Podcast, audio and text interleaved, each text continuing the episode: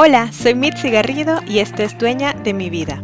En estos episodios compartiré herramientas e invitados con el fin de sentirnos mucho más dueñas de nuestras emociones, de nuestra energía y por ende más dueñas de nuestras vidas.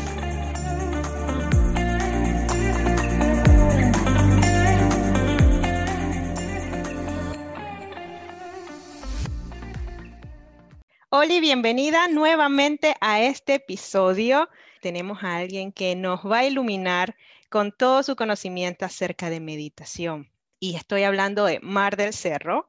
Con Mar fue con quien aprendí un poquito más acerca de la meditación y esa, ese tabú que tal vez tenemos acerca de la meditación, que más adelante vamos a hablar un poquito de eso también.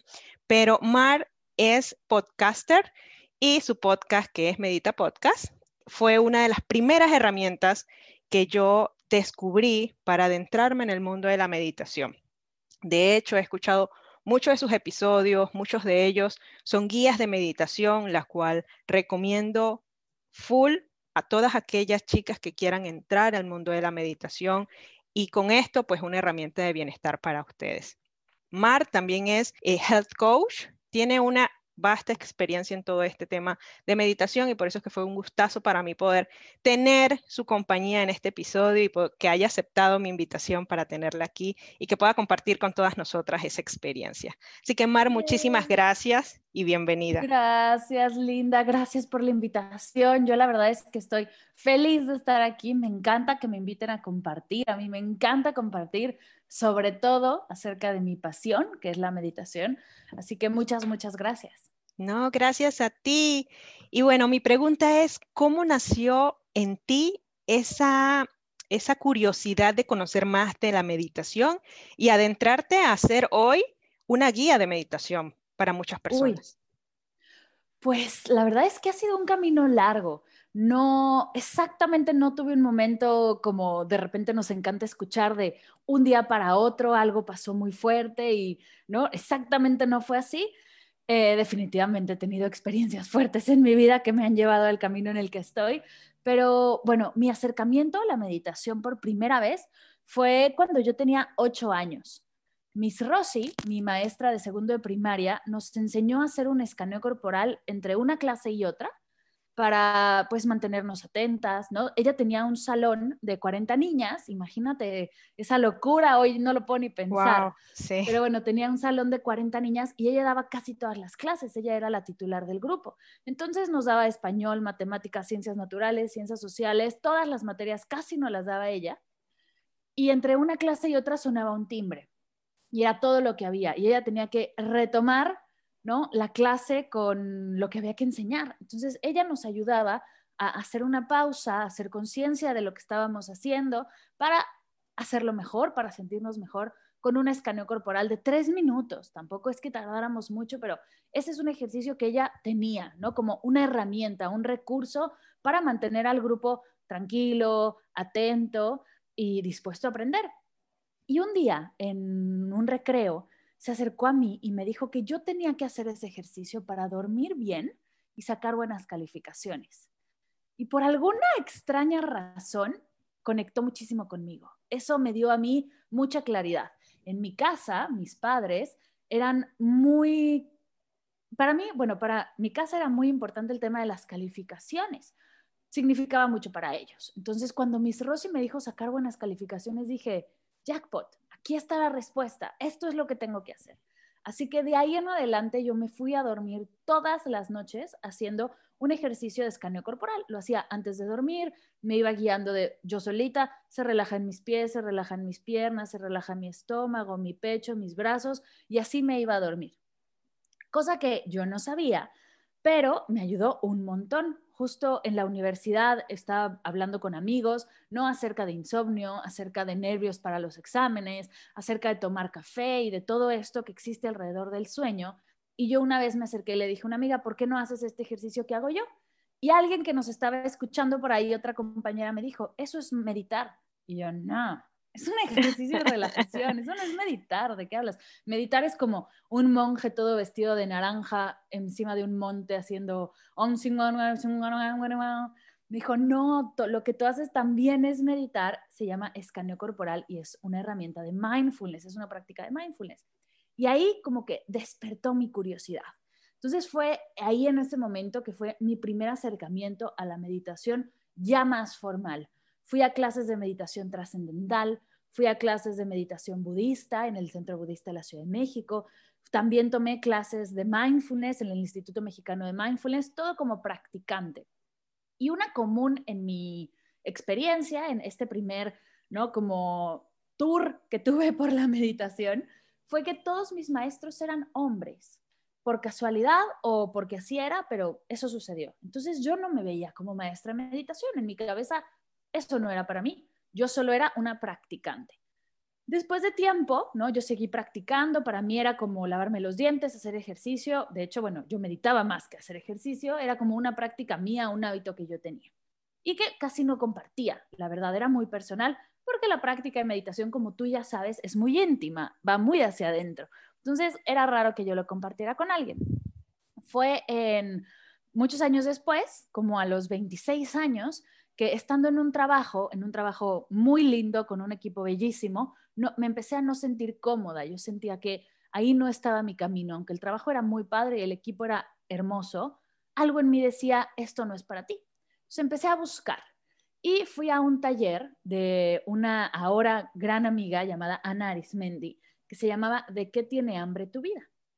Fui a un taller con ella donde hablábamos de nuestra relación de la comida, con la comida, pero también de nuestras hambres. Yo tenía hambre de hacer algo más, de dedicarme a otra cosa.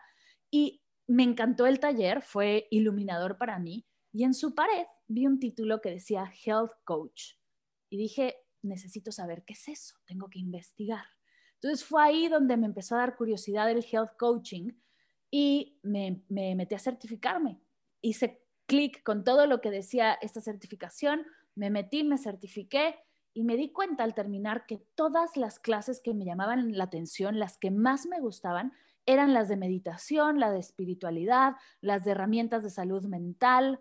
Y ahí fue donde algo hizo clic. Y dije, esto es lo que más me llama la atención. Y yo tengo todas estas herramientas, además de que en esta certificación sí que conocí muchas maestras, mujeres de espiritualidad, de meditación. Dije, vamos a ver cómo va esto. Así que encontré en la Ciudad de México, después de mucho buscar, una certificación para guías de meditación. La tomé, empecé a dar clases como la práctica que tienes que hacer antes de certificarte y en el momento en el que di mi primera clase, eso que yo estaba buscando llegó esa me sentí increíble, fue bellísimo, me sentí fluida, sentí que estaba en el momento donde eh, exacto, en el lugar exacto donde tenía que estar. Y esa sensación cuando la sientes, no la quieres dejar ir, no sé si te ha pasado. Sí, completamente te entiendo. Y esa sensación fue bellísima, justo hasta iba mi hermana, porque era uno de los conejillos de indias que tomaban estas clases prueba o estas clases de práctica, y me dijo, ¿qué pasó aquí? o sea, esto te mueves, fluyes, funcionas, me, me ayudas a sentir. Exacto, cuando compartes esto, estás en lo tuyo. Y me quedé pensando, dije, sí, esto es lo mío. Así que de ahí empecé a, buscar, empecé a, leer, empecé a buscar más cursos, armé Medita Podcast, también apoyada de mi hermano, que una vez que le mandaba yo meditaciones grabadas para ver cómo se escuchaban, me dijo, esto puede ser un podcast y lancé Medita Podcast. Empecé a dar cursos en línea, empecé a, dar clases presenciales también en la Ciudad de México, hermoso también, las clases presenciales también me encantan. Ahora no se puede, pero en cuanto se pueda volvería a darlas siempre. Y poco a poco fue creciendo y llegaba este pensamiento a mi cabeza de yo aprendí bien pequeña y Miss Rossi fue una de mis grandes maestras sin yo saberlo. ¿Qué puedo hacer para devolver eso? Que es mi deber de alguna manera regresar eso al mundo, tengo que compartirlo. Y fue ahí cuando dije, voy a dar clases de meditación para niños. Tomé unas clases para dar meditación para niños y me di cuenta que iba a ser bien difícil abrir un grupo de meditación para niños y que mamás o papás que no sabían de meditación o, nunca lo habían practicado me dejaran a sus niños meditando. Imagínate, o sea, es muy complicado. Entonces lo que decidí fue tan ñoña como soy, porque soy ñoñísica, me encanta estudiar, me encanta tomar cursos, me vine a España a estudiar una maestría en meditación, relajación y mindfulness, a estudiarlo a profundidad, así toda la magia, pero también toda la ciencia que hay detrás para ver de qué manera puedo yo apoyar a todas las personas con prácticas que no solo vengan de mi experiencia, sino que también vengan de evidencia científica, que eso a mí me llamó muchísimo la atención. Yo empecé a ver documentales en la tele que decían, el científico no sé qué le puso unos electromagnetos en el cerebro a un monje y resulta que pasó esto y yo decía, ¿en dónde? ¿En qué universidad? ¿En qué grupo de estudio? Yo quiero estar ahí. Entonces fue así como llegué a Barcelona a estudiar mi maestría, que acabo de terminar justo en septiembre, terminé ya presentando mi proyecto y de ahí la verdad es que sigo compartiendo, sigo creando. Ha sido un camino bien, bien lindo. Voy a cumplir, creo, ya cinco años de todo esto que cuando me empecé a certificar como health coach y la verdad es que no puedo parar. ¿Qué te digo, Mitzi? No sí, no, Mar, y me encanta tu historia porque tu historia es lo que normalmente pasa. A veces nosotros los seres humanos pensamos que las personas que encuentran esta, esta iluminación, si lo queremos llamar de alguna forma, de encontrar su pasión, ocurre de un día para otro. Y no es así. Es como una bola de nieve de curiosidad, si lo podemos definir de alguna forma. Inicias con una pequeña curiosidad que te va entrando más curiosidad y va creciendo esa bola de curiosidad que al final se convierte no en curiosidad, sino en conocimiento en, cada persona. Y, y, encuentras poco a poco donde tú como pieza de un rompecabezas haces fit y haces match con ese rompecabezas que tú quieres armar. Entonces me encanta, me encanta tu historia, porque al final todos deberíamos pensar de esa forma y no que vas a encontrar eso de un día para otro, porque no funciona, no funciona de esa manera. ¿Sabes qué también pasa, creo? que compartimos, bueno, yo te acabo de compartir mi historia con todos los aciertos, pero dentro del proceso hubo muchas fallas. Claro, claro. Igual y eso no lo compartimos tanto, ¿no? Estuve durante mucho tiempo después de certificarme como health coach compartiendo jugos y licuados y cosas de dieta que no me hacían tanto clic, que yo sabía que no era lo mío, pero lo seguía compartiendo porque era lo que yo veía que las demás compartían. Y ah, me costó trabajo empecé a hacer sesiones uno a uno en línea y me di cuenta que no del todo no son para mí tampoco. Eh, en Medita Podcast la he regado una y otra y otra vez. He hecho un episodio dos veces, he hecho una sesión de afirmaciones en las que tienes que repetir después de mí demasiado rápido sin darle tiempo a la gente de repetir. Eh, bueno, cantidad de cosas que he hecho mal que también hay que compartir porque también hay, también existen. Y, es parte de lo que te hace como persona y como, como profesional. O sea, no, no todo va a ser bien, bien, bien, éxito tras éxito. Es más los, los fracasos y las, las caídas que lo que la gente ve afuera. Eh, me gusta pensar en ese 1%. Lo que se muestra es el 1%. El 99% es todo el trabajo, todas las caídas, todos los aprendizajes. Y al final es eso, es eso. Y mira, moviéndome, porque me encantó una parte de, la historia en la que decías que tus compañeras de universidad pensaban en temas de meditación, como esto de el Buda, el budista en, la montaña, meditando. Y creo que hay mucho tabú todavía, a pesar de todo el tiempo y todo lo que ha pasado y, que el, tema de bienestar y de meditación tal vez muchas más personas están conscientes de qué se trata, pero aún existe mucho tabú o mucha, o mucha, ¿cómo decirlo? Como mal, malinterpretar, sí, mitos y, realidades de la meditación. En tu experiencia, ¿cuáles tú crees que son las más frecuentes que ocurren? Hay una que me encanta y la recibo cada semana. Y la verdad es que me, me da mucha curiosidad. ¿Quién dijo quién fue el primero que se le ocurrió decir algo así, pero es que meditar es pecado o meditar va en contra de la religión. Cuando algo bien curioso es que meditar puede ser una práctica laica y también puede ser una práctica religiosa y todas las religiones tienen prácticas meditativas, tienen prácticas contemplativas. Y eso me, pasa mucho y se me acerca mucha gente diciéndome, pero es que yo no quiero cantarle a un Dios que no es el de mi religión. Y eso, por supuesto que no. Por supuesto que lo respeto y, y, hay que separar, ¿no? Ahí está la práctica laica, por ejemplo, el mindfulness o la sofrología o el focusing, que son más hacia la psicología, ¿no? Se acercan más por ahí y hay otras prácticas más religiosas, tanto del catolicismo, del judaísmo, de, de todo, ¿no? Entonces, eso, que meditar es pecado, es el primero de los mitos que me gusta platicar, porque hasta que no lo, lo conversemos lo suficiente, va a seguir ahí. Meditar es una práctica de amor propio, en la que me declaro prioridad mía todos los días. Eso no puede estar mal. Eso no puede ser pecado. Eso no puede estar prohibido por nada. Porque meditar es una herramienta, pero también escribir en un diario es una herramienta de amor propio, pero también eh, tener aceites esenciales, consentirte de vez en cuando y comprarte algo lindo, eh, hacer ejercicio, mover tu cuerpo desde el amor. Todas esas son prácticas de amor propio y la meditación es una de ellas. No podemos para nada esa idea de meditar combina con la idea de que es pecado. Totalmente de acuerdo contigo, Mar. Y, creo que e, es muy frecuente y tal vez pensamos que, bueno, como meditar va conectado con las prácticas budistas y, bueno, Buda y sus creencias. Creo que por allí puede que venga la malinterpretación también en temas de, religión con la meditación. Pero súper de acuerdo contigo, Mar.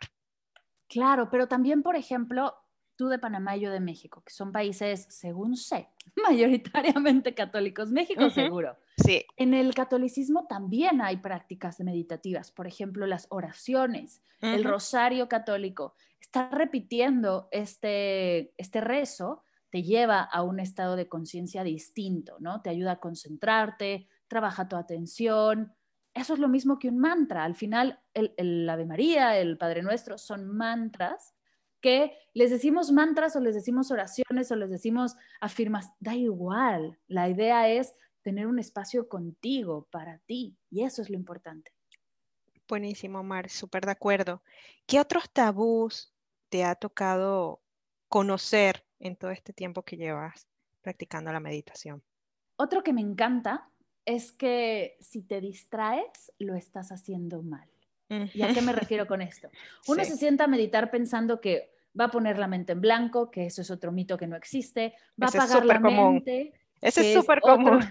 es otro mito que no existe. Imagínate si en realidad apagáramos la mente, eh, nos metemos en muchos problemas porque se apaga todo lo demás. Se apaga el corazón, se apaga el estómago, se apagan los pulmones.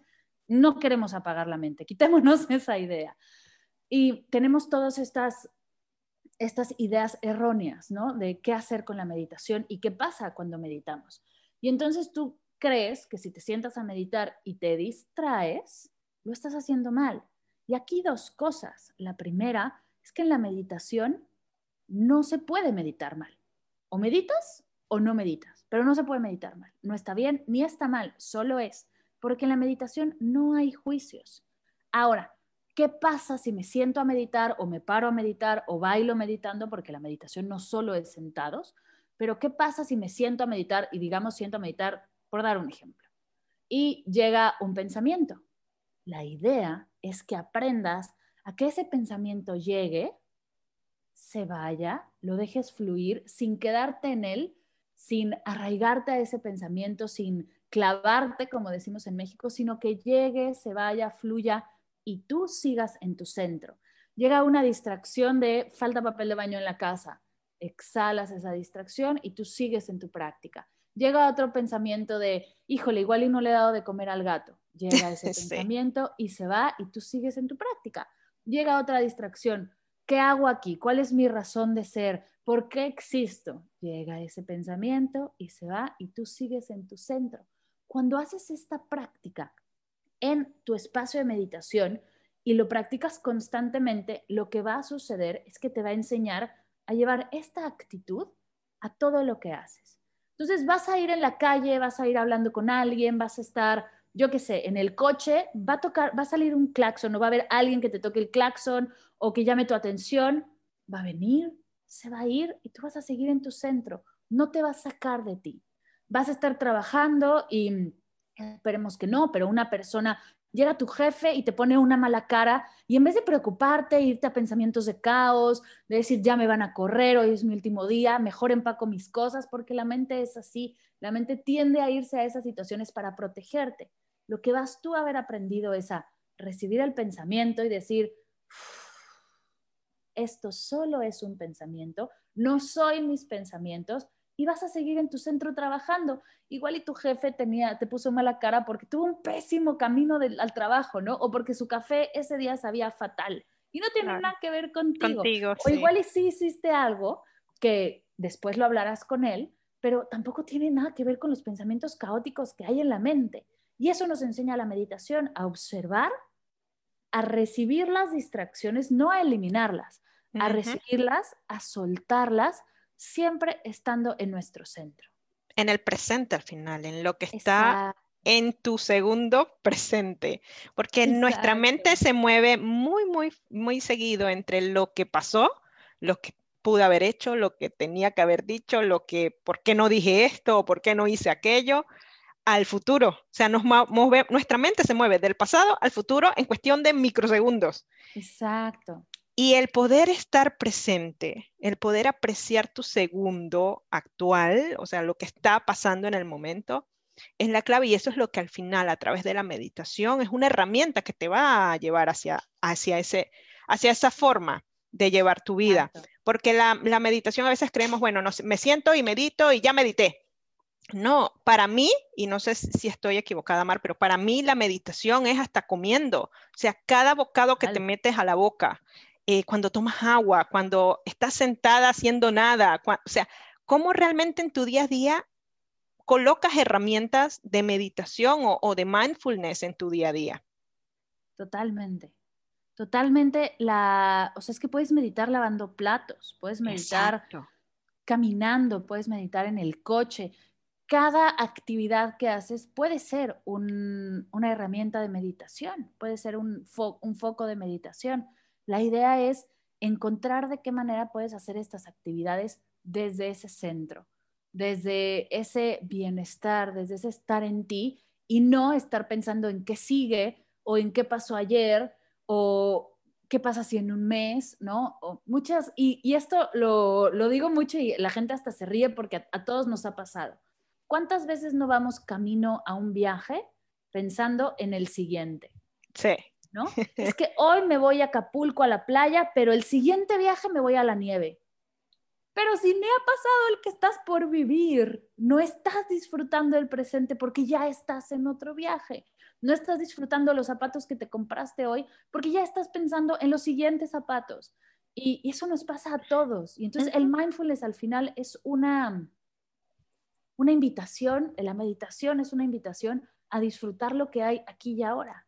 Y mira, Quisiera que, nos hablaras un poquito de cómo nació 21 días de meditación, que sé que una, es una de las herramientas que tú das a, tu, a tus estudiantes. ¿Cómo nació? ¿Qué han sido tus aprendizajes a lo largo de estas muchas generaciones que probablemente ya tienes? Porque creo que te sigo desde hace dos, tres años atrás y sé que has tenido varias generaciones de 21 días de meditación. ¿Qué han sido, ¿Cuáles han sido esos aprendizajes que has tenido con esta, con esta herramienta que provees? Eh, primero, ¿cómo nació? Eh, todo empezó con aprender cómo aprendemos, desde ahí, y cómo hacemos hábitos. Yo estaba muy interesada en, en enseñar a la gente no solo a meditar, sino en hacerlo un hábito. Y aprendí que hay distintas formas de crear hábitos y que muchos de nosotros seguimos un patrón que es el, tener, bueno, que tiene diferentes características, ¿no? Hay distintas formas de hacer hábitos porque hay distintas personalidades. Esto no tiene que funcionar para todos. Y depende de esas personalidades, justo fui haciendo distintos productos. Pero el reto de 21 días lleva o se enfoca en las personas que necesitan aprender un hábito y lo hacen enfocándose solo a ese hábito por cierta cantidad de días. El tema 21 días en realidad es irrelevante. Acá entre nos no se crea un hábito por, en 21 días, en 42, en 60, no, se crea un hábito todos los días. Así que la idea es tener 21 días con 21 meditaciones, un calendario que es el que te da claridad de qué sigue, ¿no? Para evitar la ansiedad de qué voy a hacer mañana. Tienes un calendario con todo lo que tienes que saber acerca de esos 21 días. No hay el qué va a pasar, sino lo tienes muy seguro y eso es una cualidad para hacer un hábito, el saber cómo se va a ver esa creación de ese hábito, el acompañamiento. Mucho no se habla tanto acerca del papel del guía o el papel de, del acompañamiento en un proceso de crear hábitos, pero es súper importante. Hay personas más autodidactas, personas que les gusta eh, no tener tanto, tanto apoyo, ¿no? Que son más, que se van más por la libre, son estas personas valientes que si se tropiezan se vuelven a levantar solas y, pueden solas y está bien, esa personalidad es hermosa y a ellos les digo, adelante, haz, haz lo que tengas que hacer, estoy aquí en el momento en el que necesites apoyo. Y hay otros, como yo, yo soy, yo caigo en esta categoría, que el juntarnos en un grupo, apoyarnos, escuchar las dudas de los demás, escuchar las experiencias de otras personas, me nutren muchísimo y nutren mucho mi camino. El saber que me voy a juntar con todo mi grupo una vez a la semana a contar mi experiencia, también me motiva a levantarme todos los días a hacerlo. Esa es otra característica del reto de 21 días, este, este grupo en el que todos los martes del reto nos juntamos a compartir, a resolver dudas, a liberar bloqueos. Otra de las características es el diario, tener un diario donde vas escribiendo, donde puedes al terminar el reto regresar y checar cómo te fue, cómo te ha funcionado y no quedarte en una sola meditación o no quedarte en una no me funcionó, sino cuando una no te funciona, ir un poco hacia atrás en tu diario y ver, ah, pero todas las demás sí me han funcionado. Otra cosa que tiene el reto en esta forma de crear hábitos de salud y bienestar es la sorpresa.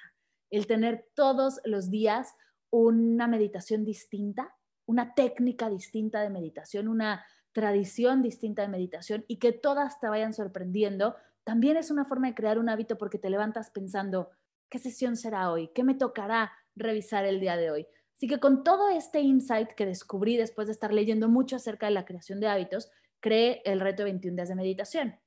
Y me di cuenta que hay gente que funciona así, ¿no? 21 días seguiditos sin descansos. Pero hay personas que no. Hay personas que funcionan más una vez a la semana y ya está, ¿no? Con una práctica a la semana, a mí no me estés dando tantas vueltas que me abrumo.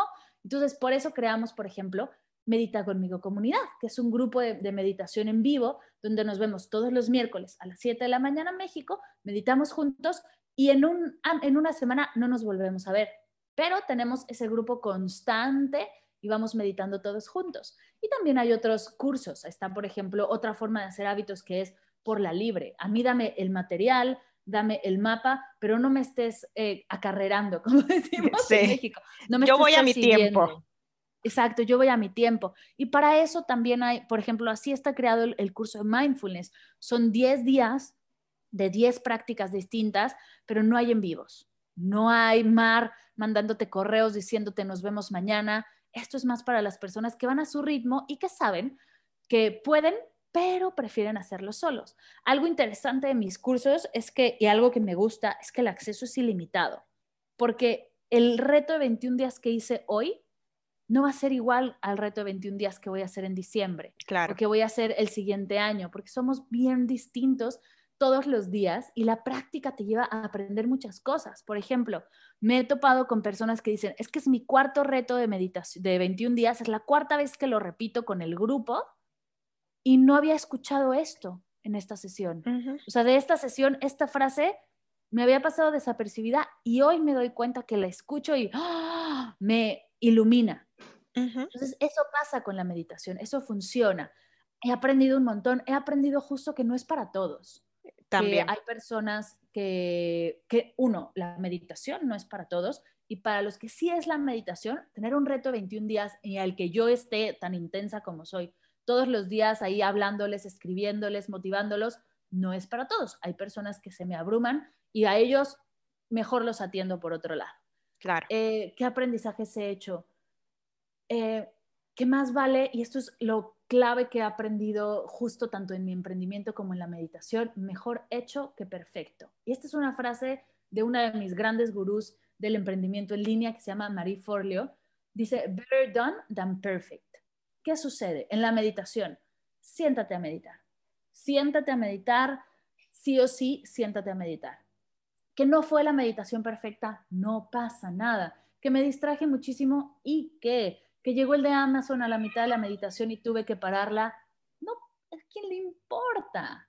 Lo importante es que te diste ese espacio y ese tiempo. Quedamos que la meditación era un acto de amor propio donde me declaro prioridad. Esa prioridad ya está ahí porque ya hiciste ese espacio para ti, porque sí tienes tiempo para ti. Eso, eso de que es que yo no tengo tiempo para mí, no, sí. Sí tienes tiempo para ti. Igual hay que encontrar dónde, o a qué hora, o en qué espacio en tu agenda. Pero claro que todos tenemos tiempo para nosotros mismos. También aprender a celebrar. Claro. es bien importante quien nos esté escuchando, no solo cuando vendes un reto o cuando haces un lanzamiento o cuando haces 21 días de meditación.